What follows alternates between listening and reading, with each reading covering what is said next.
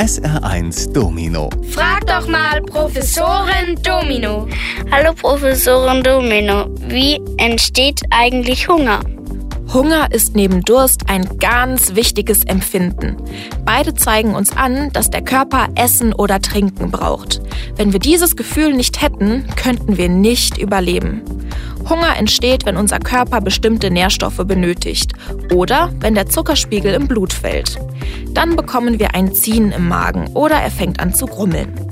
Aber der Magen ist gar nicht der Ort, wo der Hunger entsteht, sondern das Gehirn. Das empfängt ständig Signale aus dem Bauch, auch darüber, wie gut dieser gefüllt ist. Und sobald der Magen leer ist, schlägt das Gehirn Alarm. So ähnlich wie dein Computerdrucker, wenn die Patrone oder der Toner leer sind. Dann geht einfach irgendwann nichts mehr. Der Drucker funktioniert erst wieder, wenn du eine neue Patrone reingetan hast. Also wenn du Glück hast. Unser Körper ist da etwas zuverlässiger. Wenn wir etwas essen, dann merkt das Gehirn recht bald, dass sich der Magen füllt und schaltet den Alarm aus. Der Hunger verschwindet, zumindest für die nächsten zwei bis drei Stunden. SR1 Domino. Frag doch mal Professorin Domino. Hallo Professorin Domino, was bedeutet eigentlich Tacheles? Das kommt aus dem Jiddischen.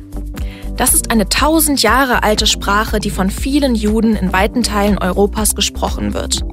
Da bedeutet Tacheles so viel wie Ziel oder Zweck. Im Deutschen wird es so aber nicht benutzt, sondern zusammen mit dem Verb reden. Man sagt also Tacheles reden. Das bedeutet, mit dem, was man sagt, ein bestimmtes Ziel oder einen Zweck zu verfolgen. Oder um es einfacher zu machen, Klartext zu reden.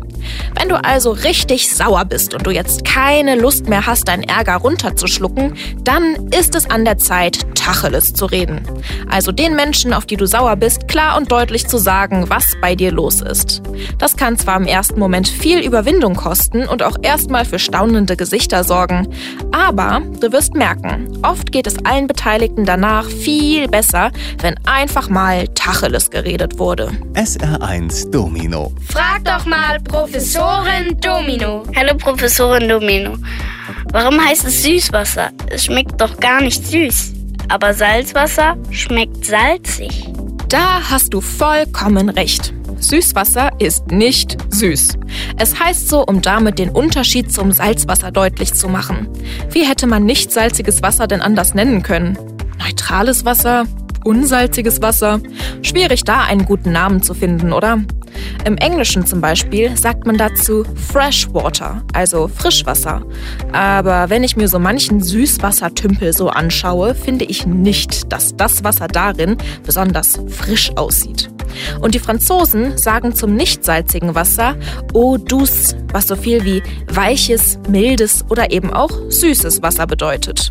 Du merkst also, so ganz einig ist man sich da nicht in den verschiedenen Sprachen, wie dieses Wasser heißen soll. Ganz anders beim Salzwasser. Das heißt in allen mir bekannten Sprachen salziges Wasser, gesalzenes Wasser oder eben Salzwasser. SR1 Professorin Domino.